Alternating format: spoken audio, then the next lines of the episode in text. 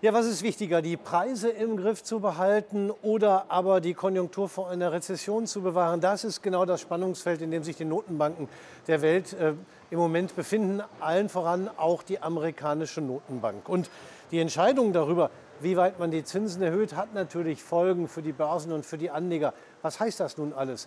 Für Börsen und Anleger. Darüber spreche ich heute mit meinen Gästen Daniel Saurenz von Feingold Research. Herzlich willkommen hier an der Börse und Dirk Kess von der Citigroup. Dirk Kess, ähm, wie groß sind die Herausforderungen, die die FED auch in der nächsten Zukunft immer noch haben wird?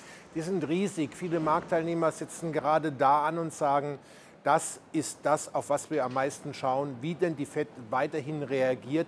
Weil man hat ja so ein bisschen Angst, dass genau das Gleiche passiert wie vor 20 Jahren, als die Inflation in den USA sehr, sehr hoch war und leider die FED mit extremen Zinssprüngen dann doch die Konjunktur so abgewürgt hat, dass man unheimlich schnell in eine Rezession geschlittert ist.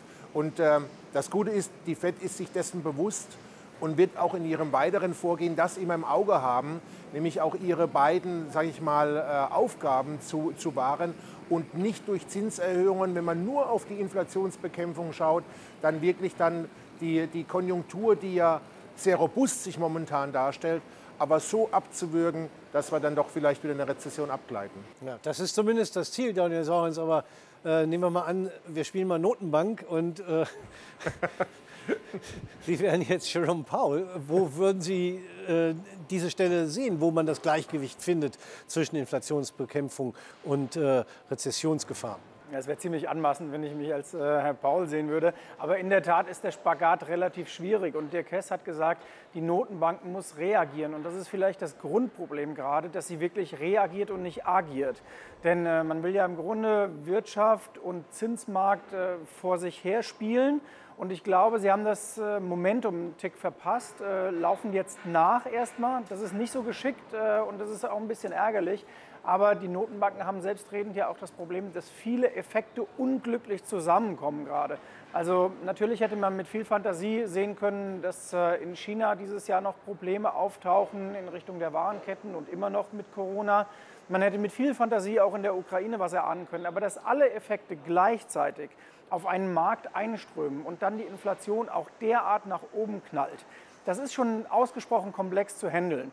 Und äh, wenn wir jetzt zwölf Monate nach vorne gucken, dann ist es ja auch nicht auszuschließen, dass die Notenbanken erstmal die Fed, dann später vielleicht auch die EZB was machen, bei den Zinsen sehr progressiv vorgehen und dann aber sich der gegenteilige Effekt äh, einstellt, sprich vielleicht die andere Krise sich parallel zu anderen wieder reduziert oder löst und dann kommt das Ganze von der anderen Richtung entgegen und dann habe ich vielleicht überpaced und muss dann wieder zurückgehen.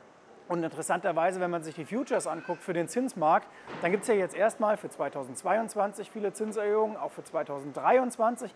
Aber dann gibt es schon wieder die ersten, die äh, projizieren, wann dann die Zinssenkungen drauf äh, wieder folgen werden.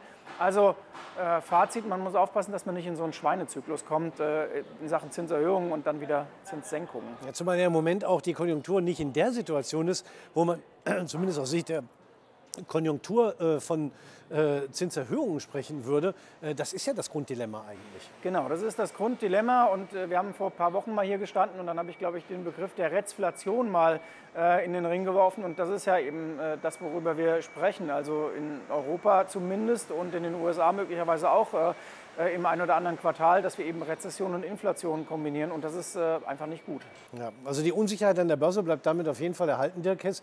Ähm, ich glaube, man kann das auch ablesen an den weiterhin hohen Volatilitätsindizes. Die sind weiter hoch, oder? Absolut. Wir sind auf sehr, sehr, auch im Schnitt im sehr, sehr hohen Niveau. Und Schwankungen von 1, 2 Prozent werden momentan eingepreist. Von daher ist es so, dass der Markt sehr nervös ist. Jetzt muss man wissen, die die Volatilitätsindizes werden aus den Optionsprämien der, der professionellen Händler letztendlich herausgerechnet.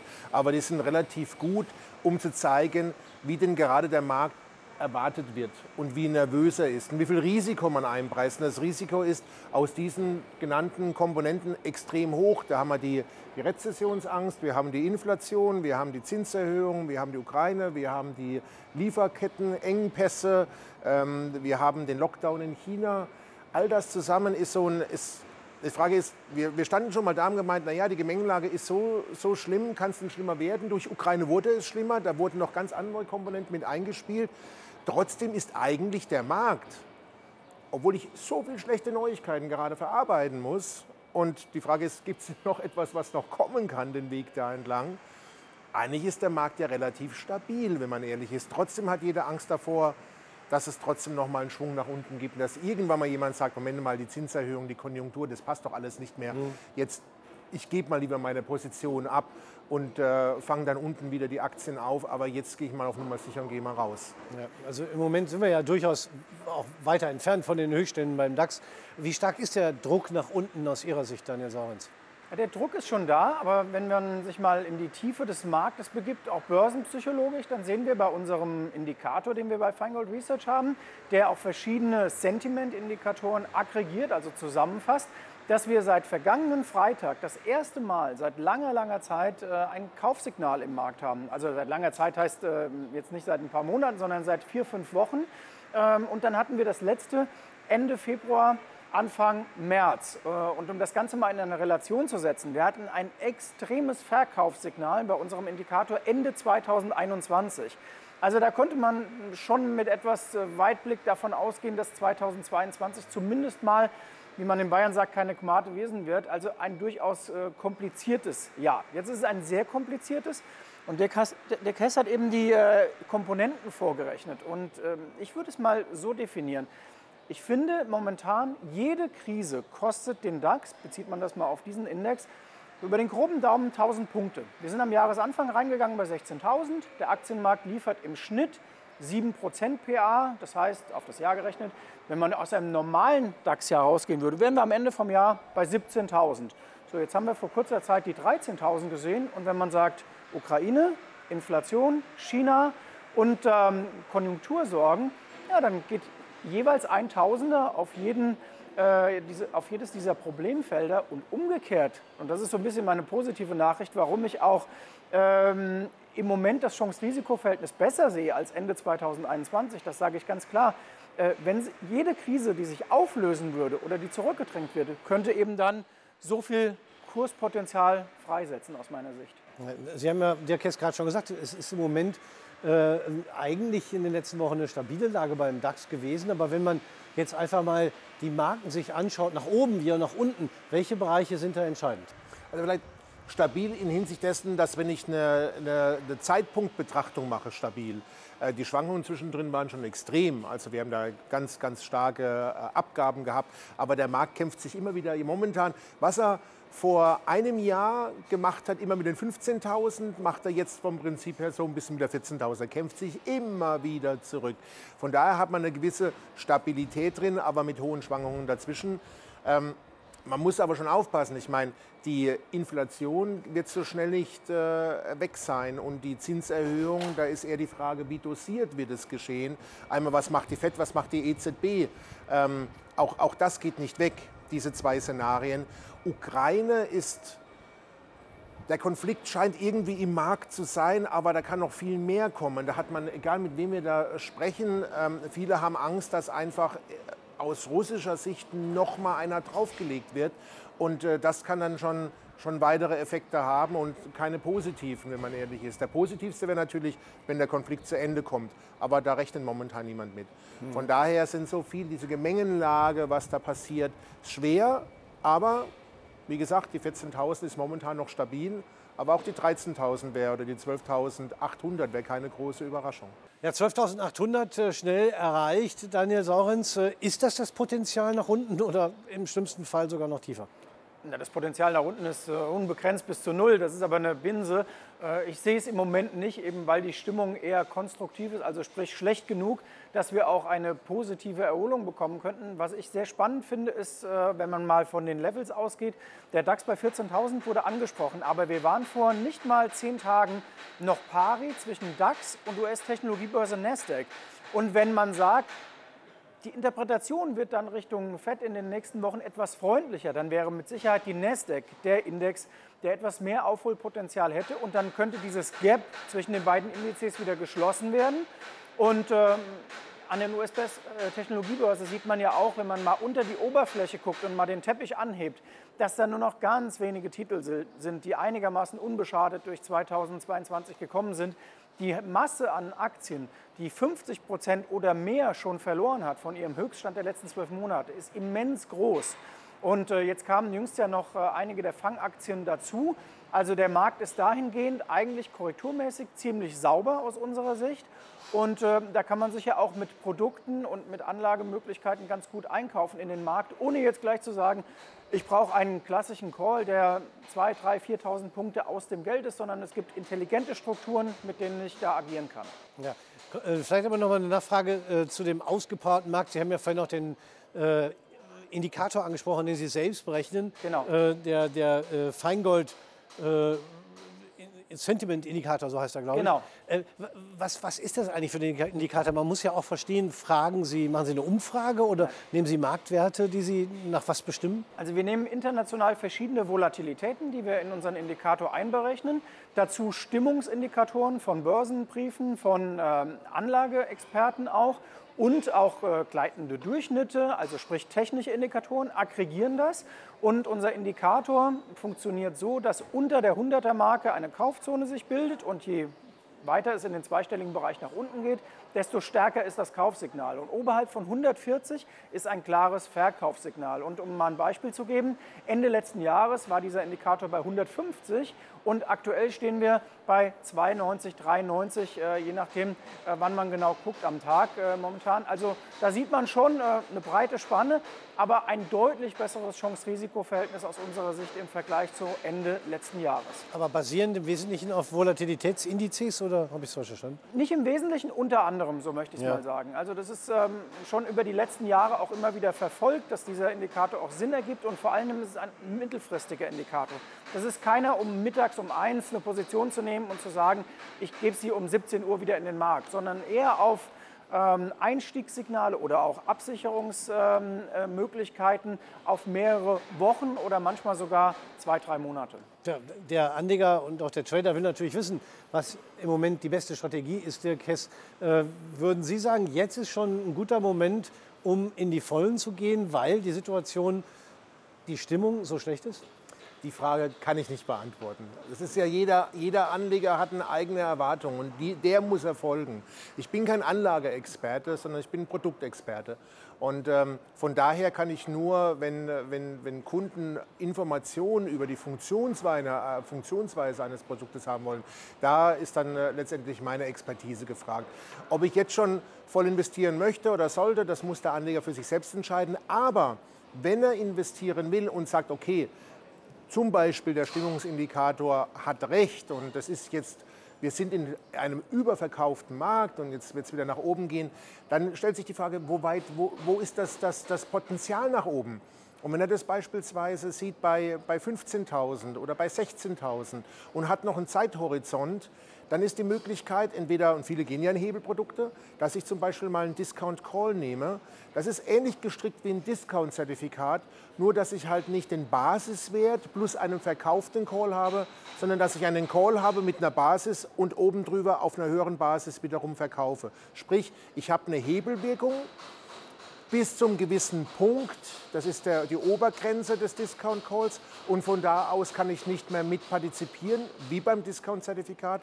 Der Vorteil ist, ich auf der Volatilitätsseite, die ja momentan sehr, sehr hoch ist, ich bekomme Volatilitätsprämie durch den implizit verkauften Call oben und ich muss Volatilitätsprämie bezahlen unten, aber das das hebt sich ein bisschen auf. Also nicht komplett, aber es hebt sich ein bisschen auf. Das heißt, ich kann gehebelt in einen Markt gehen und deutlich billiger ansteigen, als wenn ich einen normalen Call nehmen würde, der nach oben hin unbegrenzt ist. Und das nehme ich immer dann, wenn ich eine klare Sichtweise habe, wo ist die Obergrenze momentan im Markt und das Ganze natürlich noch gepaart mit der Laufzeit. Das wäre doch wahrscheinlich so eine intelligente Konstruktion, die Sie vorhin gemeint haben. Wo, wo, aus, wo ist aus Ihrer Sicht im Moment bei einem Discount-Call der Vorteil gegenüber einem klassischen Call oder auch einem Turbo-Call? Genau, ich mache es mal, nachdem Dirk das sehr gut äh, mathematisch erklärt hat, mache ich es mal so ein bisschen in ganz einfachen Worten. Gerne. Wenn ich einen Discount-Call beim DAX habe, zum Beispiel mit einem Cap, also einer Obergrenze bei 14.000 Punkten oder bei der Nasdaq würde ich einen nehmen von 13.000 Punkten, dann reicht ganz einfach gesagt, wir nehmen mal einen mit Laufzeit Dezember 2022, dass der Markt sich mindestens da hält, wo er aktuell ist und ich bekomme meine maximale Auszahlung. Alles andere ist völlig egal. Ob der Markt zwischendurch tauchen geht, oder ob er zwischendurch weit nach oben läuft. Es zählt, was im Dezember rauskommt. Und wenn man dann über dem entsprechenden Cap, also der Obergrenze notiert, gibt es die volle Auszahlung. Und äh, in der Tat, diese Papiere sind sehr attraktiv, wenn die Volatilität hoch ist. Und übrigens sind sie aus unserer Sicht attraktiver als der klassische Call in einer solchen Phase. Ich würde auch für Aufholbewegungen jetzt immer die niedrig gehebelten Turbos nehmen, um die beiden Produkte mal zu wählen als äh, Favorit der Stunde. Warum? Weil ich eben manchmal diesen Effekt habe, Märkte erholen sich beim klassischen Call. Also der Markt geht von links unten nach rechts oben, was ja gut ist für meine Markterwartung. Das Blöde ist, sehr oft geht dann die Volatilität von links oben nach rechts unten, also sie fällt deutlich und dann kommt dieser Effekt der sinkenden Vola dem Call-Optionsschein sozusagen entgegen. Und deswegen finde ich äh, für Aufholjagden in äh, hochvolatilen Phasen und Märkten eher den Discount-Optionsschein oder den niedrig gehebelten Turbo besser. Mhm. Und wer das nochmal nachvollziehen will historisch, der kann sich das mal angucken, wie es zum Beispiel im März 2020 auch war, als wir ja hohe Wohlers hatten. Da war es einfach keine gute Idee, auf die Aufholjagd mit dem klassischen Call zu setzen. Ähm, und deswegen ist immer dieser Handwerkskasten, den wir haben und den hat der Derivatemarkt, wichtig zu verstehen. Und wenn man das Richtige anpackt, dann ist schon mal zumindest die halbe Miete da. Mhm. Und man sollte diese Tools, die einfach im Internet existieren, nutzen. Ich kann eingeben, beispielsweise den Discount Call, ich gebe mein Ziel an und die Laufzeit und dadurch kann ich nachrechnen, wo würde der stehen, wenn das eintritt, wie viel Rendite habe ich gemacht und das kann ich auch beispielsweise mit dem klassischen Open Turbo machen. Das ist genauso einfach. Und dann kann ich mal gegenüberstellen und kann sagen, was ist für mich in dem Fall das bessere Produkt. Mit dem Discount Call kann ich ein bisschen höhere Hebel nutzen, weil das ist ja das Problem bei den Open Turbos. Wenn ich einen höheren Hebel habe, habe ich immer ein bisschen die Angst, dass er ausgenockt wird. Aber ich kann sie gegenüberstellen. Die beiden Produkte sind in hochvolatilen Märkten ganz sicher die besseren als der klassische Optionsschein, das haben wir ja schon gesagt. Und von daher kann ich mir dann das richtige Produkt rauspicken und auch ein bisschen mein Risiko dementsprechend ähm, adjustieren. Aber das Risiko beim Discount Call ist durchaus auch da. Da gibt es auch durchaus die Gefahr, dass man einen Totalverlust erleidet. Natürlich, wenn ich also, wenn ich meine, wenn die Basis äh, mit der, der untere Strike äh, über dem äh, äh dann Indexstand, sage ich mal, zum Ende der Laufzeit liegt, dann habe ich genauso ein Totalverlustrisiko wie mit anderen Papieren. Nun haben Sie gesagt, ein Vorteil dabei ist, dass man weniger einsetzen muss beim Discount Call. Könnte ich nicht genauso gut auch sagen, ähm, ich nehme vielleicht höhere Hebel und verzichte auf Stops und habe ein ähnliches Ergebnis? Das ist eine Harakiri-Aktion, würde ich sagen. Also man kann es machen, ja. aber man rechnet da viel mehr mit dem Verlust, als dass man jetzt, äh, das ist ein bisschen mehr Spielerei. Mhm. Ich, kann, ich, kann, Ihnen vielleicht mal ein Beispiel geben aus dem Jahr 2020, als wir als Börsendienst auch diese Papiere besprochen haben und erstmal, muss man klar sagen, komplett daneben lagen und im Minus lagen. Was bedeutet das? Ähm, der Markt, wir erinnern uns, der DAX fiel damals bis auf fast 8.000 Punkte. Wir hatten damals schon gesagt, bei 9.500, 10.000 Punkte, Mensch, das ist ein gutes Einstiegslevel auf mittlere Sicht. Auch damals Discount-Calls vorgestellt. Die waren nach vier Wochen total unter Wasser, teilweise mehr als 50 Prozent im Minus. Aber am Ende des Jahres 2020, damals wurden die alle zur vollen Summe ausbezahlt. Und das ist das Schöne bei den Discount Calls, ich habe Zeit. Und wenn ich die Nerven nicht verliere, dann gilt ja nicht, ob der Index in den nächsten Wochen mal einen herben Rücksetzer bekommt, sondern dass er sich über die Dauer erholt oder hält oder wie gesagt nochmal berappelt. Und bei einem klassischen Turbo mit sehr hohem Hebel wäre ich aus dem Markt, weil dann bin ich schlicht und einfach ausgenockt. Mhm. Ist denn äh, die äh, Nachfrage äh, bei den Kunden, mit denen sind Sie auch regelmäßig in Kontakt, nach diesen Discount-Calls gestiegen? Der größte Teil des Trading-Marktes wird ja durchaus durch die klassischen Turbos abgedeckt, aber äh, gerade in dieser Situation merken Sie da, äh, dass da auch mehr Fragen kommen zu Discount-Calls? Definitiv. Wir merken gerade, die sich mit diesen Instrumenten auseinandersetzen, den Vorteil erkannt haben, die auch auf ganz kurzfristige Szenarien setzen. Also die wirklich dann nicht die Dezemberlaufzeiten nehmen, sondern eher mal dann die Juni-Laufzeiten oder September-Laufzeiten. Also ganz viele Investoren, die die Produkte erkannt haben und verstanden haben, nehmen die gerade in diesen Phasen, wo ich weiß, nach oben hin ist ein gewisser Deckel, aber ich möchte trotzdem diesen, diesen Weg nach oben so gut wie möglich mitnehmen. Ja, also alles zusammengefasst kann man sagen, äh, es ist ein bisschen Gang zurück, eben nicht Harakiri wie beim Turbo mit hohem Hebel, wo man schon nach ein paar Minuten ausgenockt sein kann, wenn der Hebel zu hoch ist äh, und ermöglicht mir auch dann noch gehebelt zu partizipieren, selbst wenn der Markt sich nicht bewegt, kann man das so sagen? Und das ist quasi ein, ein gehebeltes Seitwärtsprodukt sozusagen. Ja. Ohne Hebel. Ja. Aber auch mit unterschiedlichen Spannen, da wollte ich noch kurz drauf kommen, weil auch die kann ja eng oder weiter auseinander sein. Wo liegen da im Moment die Favoriten? Ich muss vielleicht noch mal ganz kurz, was, was ich mit ohne Hebel meine, ist, ich hebel nicht meine Seitwärtsrendite. Das ist ganz wichtig. Also deswegen habe ich gemeint ohne Hebel. Also es ist schon ein Seitwärtsprodukt, aber... Ja, aber, aber noch mal ganz kurz äh, äh, zu dem, äh, der Spanne unterer Bereich und oberer Bereich beim Discount Call kann ja enger oder weiter auseinander liegen. Je weiter auseinander, desto geringer die mögliche Rendite, weil das Risiko nicht so hoch ist. Wo ist da die stärkste Nachfrage? Das ist meistens so im Bereich von, von, von 500 Punkten. Mhm. Das ist so, so der Klassiker, ne, würde ich schon sagen. Genau. Ja. Das ist das Klassische, was man am Markt auch im größten Angebot findet. Beim DAX beispielsweise ein 13.500er Basis, 14.000er Cap, verschiedene Laufzeiten. Also da findet der Einleger eigentlich alles, was er möchte.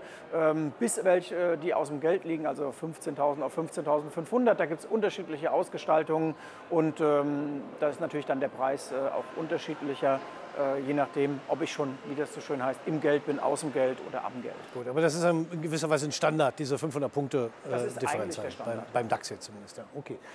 Also es gibt Möglichkeiten, auch in dieser Situation im Markt zu investieren. Ich bedanke mich fürs Gespräch. Dirk Hess von der Citigroup, Daniel Saurens von Feingold Research und meine Damen und Herren, bei Ihnen bedanken wir uns recht herzlich fürs Zuschauen.